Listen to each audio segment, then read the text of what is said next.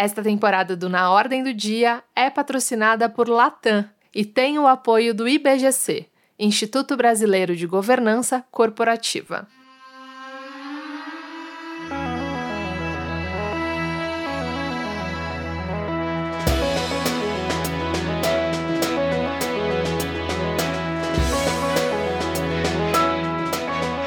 Olá, como é bom poder iniciar mais um episódio do Na Ordem do Dia, uma série de podcasts da Aberge, a Associação Brasileira de Comunicação Empresarial. Ao longo de quatro episódios, esta temporada investiga a relação entre a comunicação e a governança corporativa.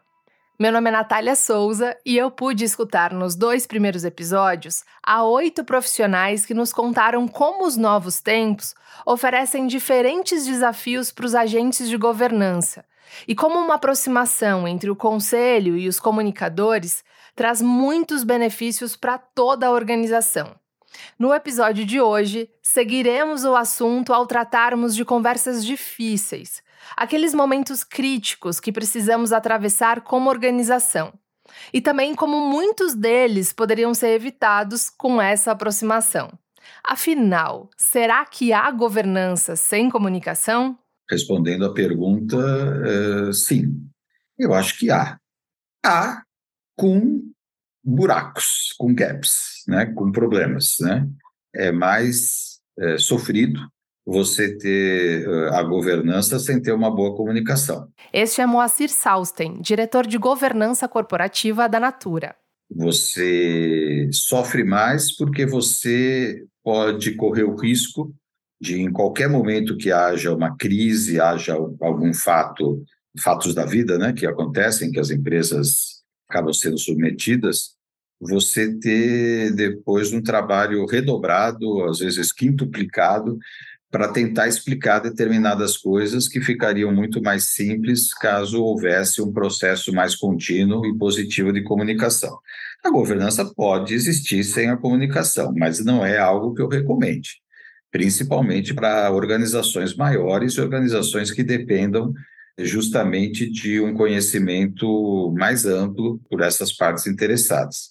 Então, definitivamente, eu acho que é um risco, para boa qualidade e para os bons resultados em governança se você não tem uma, uma comunicação, diria mais, se você não tem uma comunicação de qualidade, não uma comunicação que seja meramente burocrática ou minimalista, porque isso pouca diferença fará. Entretanto, caso você tenha uma, uma comunicação robusta, que se concentre nos pontos que a empresa julgue né, ter vantagens comparativas ou competitivas, acho que isso, isso pode, pode contribuir muito né, para os resultados. Uma comunicação de qualidade. Esse é muitas vezes um grande desafio para muitos profissionais de governança corporativa. A questão é que a maioria dos conselhos, assim como a maior parte dos executivos, não recebeu uma formação em comunicação. Quem explica é Vânia Bueno, comunicadora, especialista de comunicação na governança e curadora desta temporada do Na Ordem do Dia.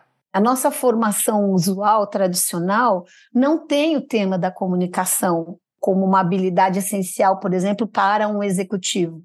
Então, muitas vezes, esse profissional cresce na carreira, ganha esse lugar de relevância, mas nunca parou para refletir sobre isso. Não é que não se queira, é que não era, não fazia parte, não fez parte dos pontos de atenção até aqui. E aí é importante entender que o mundo mudou e que o mundo mudou por conta dessa transparência, por conta dessa nova dessa nova forma como nos comunicamos.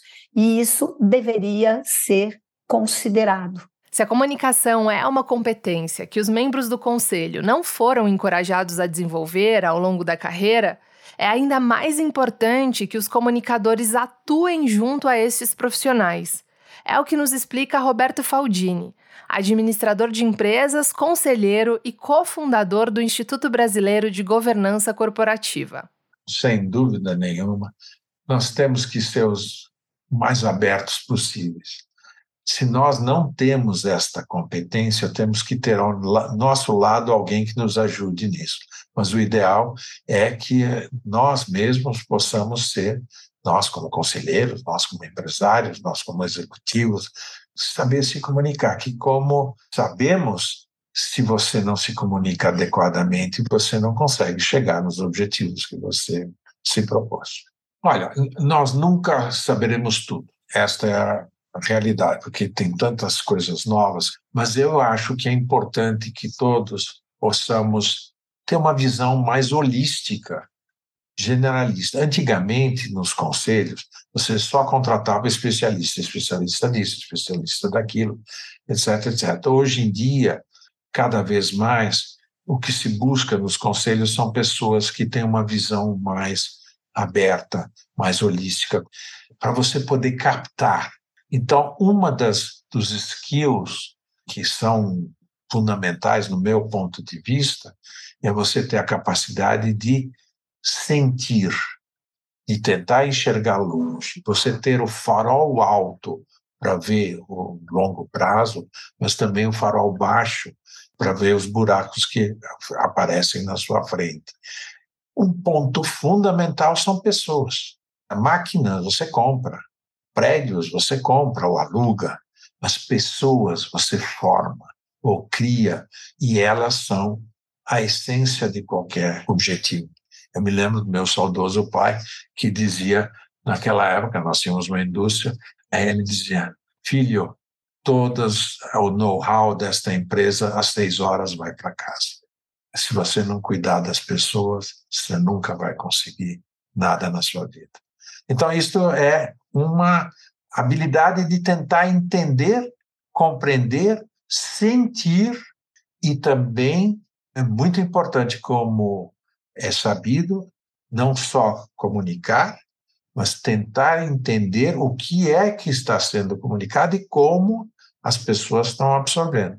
Porque eu posso falar uma coisa e você, dentro do seu viés, pode ter uma percepção diferente daquela que eu estou imaginando. Então é importante essa checagem para ver se a comunicação está certa ou não.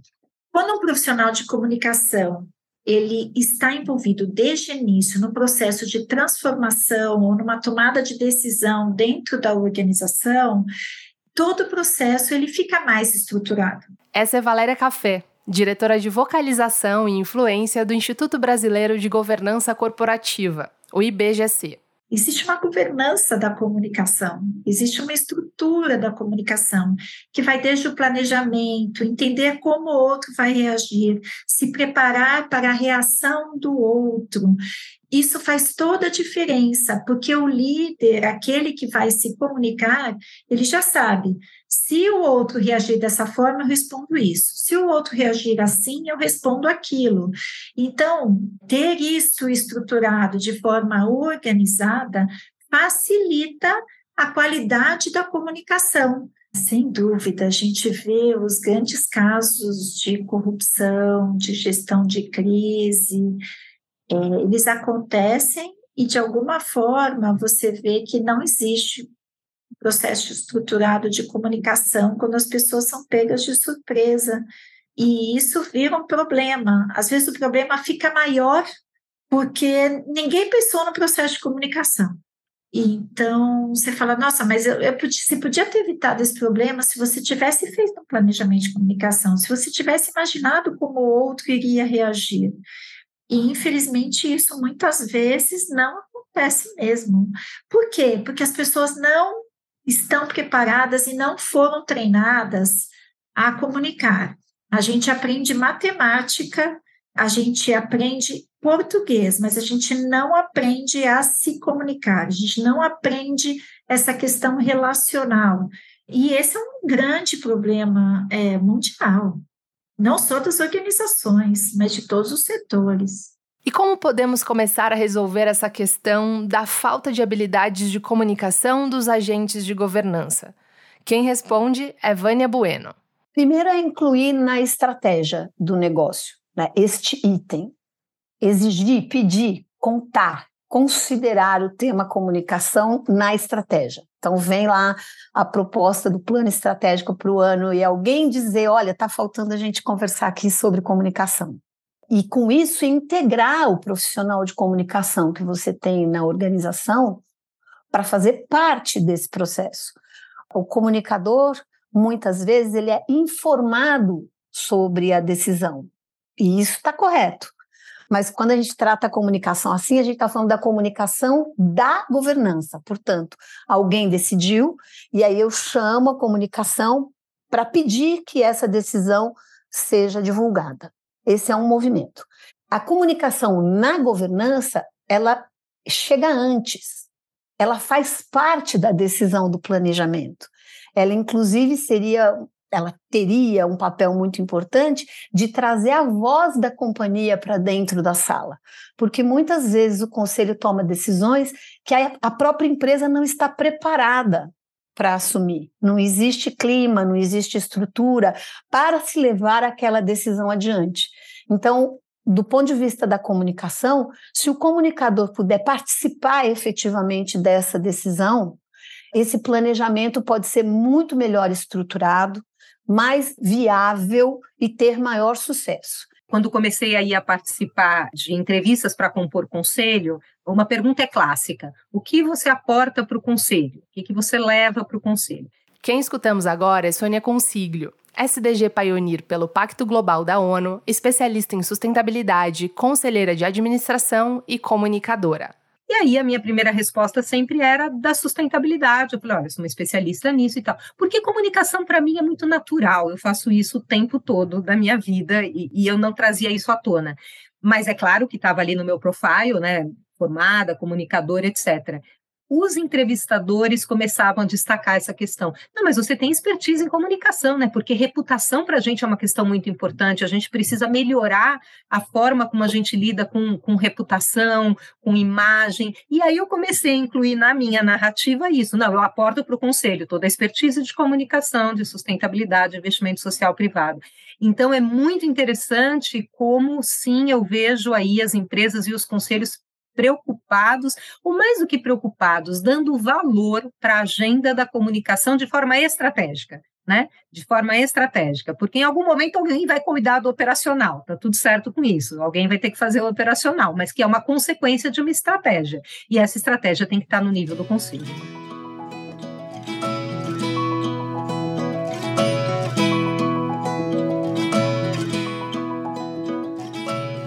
Acho que a comunicação para pensar as questões internas, né, de tomada de decisão, para pensar não só questões ligadas à reputação, mas ligadas à questão ambiental, questão mesmo contábil, né? Como que eu garanto essa comunicação adequada entre as pessoas. É o que nos explica a Cristiana Pereira, sócia fundadora da Ace Governance e conselheira de administração. Mas eu concordo que questão reputacional é um risco alto em todas as empresas. Acho que nenhuma empresa que tenha um, uma política de gestão de risco mais estruturada, né, ela não deixa de levar isso em consideração, principalmente companhias abertas, empresas que já tenham essa maturidade né, de uma matriz de risco, de olhar esse né, a questão do risco de maneira mais sistêmica e mais organizada, a reputação está lá, né? Seja a reputação externa, seja no relacionamento com o regulador, seja no relacionamento com o cliente. Então, existe essa consciência e essa preocupação. Agora, como que as decisões são tomadas para evitar aquele risco, né, e as medidas, os planos de ação, né, para garantir que aquele risco não se materialize ou que ele tenha um impacto pequeno, acho que também aí existe uma estrutura menos desenvolvida, né? Eu acho que sempre é delegado a alguém, né? Alguém vai pensar em como fazer essa comunicação, né? Mas eu acho que tem menos o cuidado do próprio conselho, né? Ou da diretoria de falar, não, deixa eu também me apropriar desse, dessa decisão e de olhar com mais cuidado esse tema, né? Muitas empresas trabalham com o entendimento de uma gestão de riscos que leve em conta a comunicação desde o início dos processos. Mas é comum também que os comunicadores só sejam chamados para ação quando já existe um problema reputacional. Ao falarmos de gestão de crise, eu acho que a gente tem um dos principais aspectos em que se destaca a importância da comunicação na governança, quem explica é Renata Petrocelli, superintendente de comunicação da Eletrobras. Justamente por essa condição que o profissional de comunicação tem de ter um olhar que seja mais amplo, né, que considere todos os elementos relacionados à atuação da empresa, não só internos quanto externos, que considere os próximos passos, né, o que está sendo planejado e dentro do que está sendo planejado, o que pode provocar um ruído, o que é um ponto sensível, identificar que determinados pontos de uma atuação eles podem acarretar reações negativas ou inesperadas da parte de públicos que são importantes para a empresa.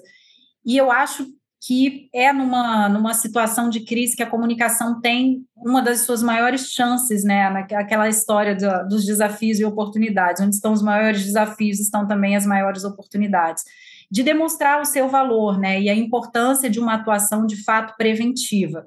Porque você não pode atuar na crise quando a crise acontece. Na verdade, você atua na crise se preparando para ela antes. E aí, se preparando como?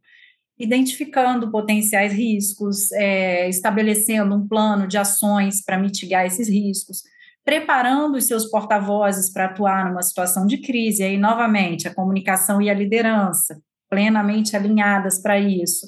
Se você deixar para fazer a gestão de crise na hora que a crise acontece, você já perdeu.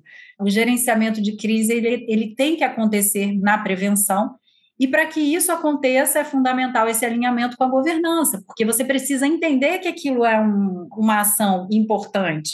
Você precisa encontrar espaço para isso dentro da organização. Então, se você tem uma área de riscos, você tem que fazer com que aquela área de riscos enxergue que existem riscos reputacionais que precisam ser identificados, monitorados e gerenciados.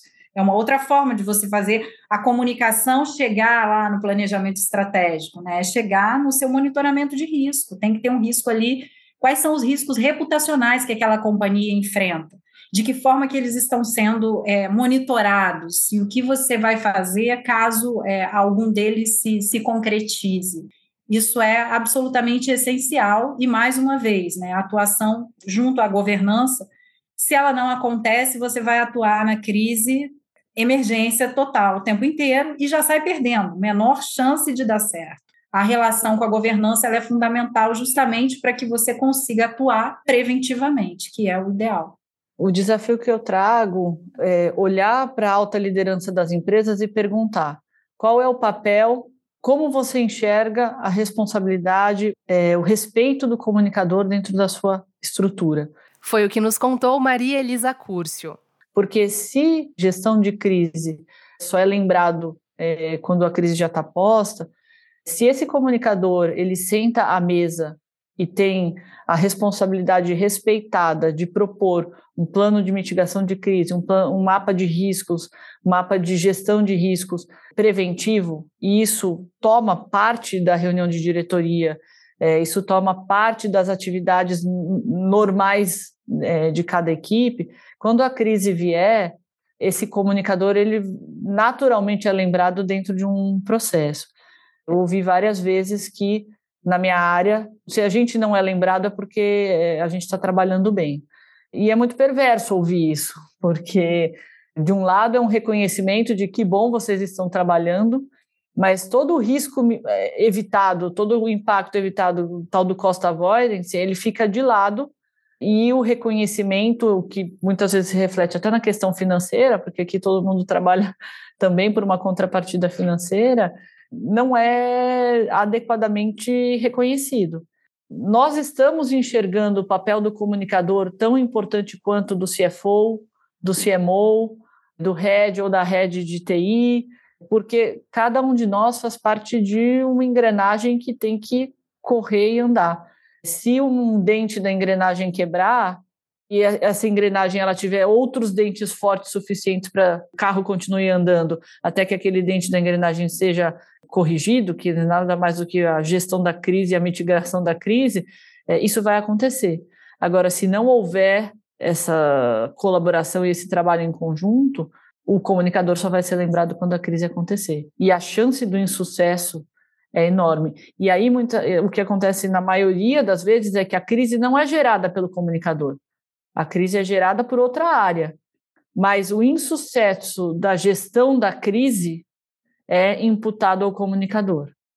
Então, é, explode a caldeira. Ninguém olhou que a manutenção não foi feita, que é, os planos de riscos não foram é, efetivados, de que houve um absenteísmo naquele dia que ninguém preencheu a planilha, nada disso.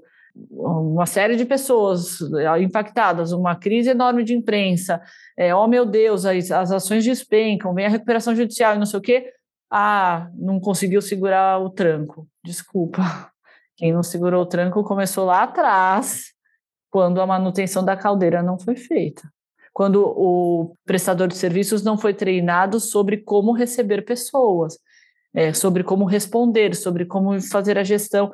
Falando de companhia aérea, é, eu admiro muito, assim, eu falo todos os dias, eu me emociono muito com a tripulação, me emociono muito com os profissionais que ficam no atendimento, aquele fronte de aeroportos, porque são eles que fazem a nossa reputação de ser uma das companhias aéreas mais admiradas do mundo, em pontualidade. Eu tenho, assim, uma série de episódios que eu falo, é, a minha interpretação sobre gestão de crise antes de trabalhar na Latam e depois de trabalhar na Latam é totalmente diferente. A gente tem nessas pessoas do balcão, do check-in e na tripulação excelentes gestores de crise excelentes gestores de crise, assim, é, e que não receberam muitas vezes o treinamento premium master que um diretor recebeu, mas eles fazem com uma maestria do se colocar no lugar do outro e tudo isso, que tem me dado cada vez mais essa percepção de que a responsabilidade sobre a má gestão da crise não é do comunicador, mas sim do processo como um todo que não foi executado adequadamente. Uma boa gestão de crise começa quando o conselho leva em conta a comunicação em sua matriz de risco. Os conselhos precisam entender que comunicação hoje deveria estar na matriz de risco. Essa é mais uma vez Vânia Bueno. Porque os conselhos, como têm que cuidar da visão de longo prazo da organização, de, de proteção do propósito, e são muitos os assuntos que um conselho tem para decidir, a história, a experiência mostra que o tema comunicação não tem sido tão frequente nos conselhos quanto poderia ser. Ou chega à sala dos conselhos no momento da crise. Isso é bastante comum. Quando as empresas entram numa grande crise de reputação, então o tema sobe para o conselho e passa a ganhar atenção. Mas, da forma como as coisas estão acontecendo hoje, a rapidez das mudanças, minha opinião é que a comunicação deveria estar muito bem posicionada na matriz de risco e passar a ser tema de interesse dos conselhos. E eu acho que assim, a matriz de risco é talvez o principal instrumento que a gente consegue colocar as pautas ali no conselho. São as palavras de Sônia Consiglio, em geral, eu vejo que assim se mapeiam todos os principais riscos da organização. Depois você faz um filtro dos principais, né, como probabilidade e impacto, que é de fato o conjunto de riscos que é monitorado mais de perto. Eu acho esse exercício um pouco cruel e talvez imperfeito. E já fiz alguns questionamentos em conselho. Por quê? Porque comunicação aconteceu isso também e socioambiental. Esses riscos apareciam no primeiro exercício, mas no filtro ele ficava de fora. Porque ele não estava entre os 10 principais riscos. Eu falei assim, gente, mas cadê o risco de reputação aqui na matriz de risco? Não, não, ele foi mapeado lá. Eu falei, ele foi mapeado lá, mas ele não entrou aqui. Se não entrou aqui, está fora do radar. Então, eu acho que também né, as matrizes de risco, elas precisam, claro, elas têm uma metodologia, a gente tem que seguir a metodologia, tudo certo com isso. Mas eu acho que a gente precisa ter um olhar também ponderado sobre esse exercício, porque, eh, na minha visão, nunca um risco de reputação e imagem poderia estar fora de uma matriz de risco. Jamais mesmo que o, o impacto, né, impacto sempre vai ser alto, mesmo que a probabilidade seja baixa, que tiraria provavelmente esse risco da matriz, alguns riscos não podem estar fora, né? A comunicação precisa estar na matriz de risco das organizações, né? Precisa participar das situações de identificação de riscos e com o monitoramento. O comentário é de Renata Petrocelli.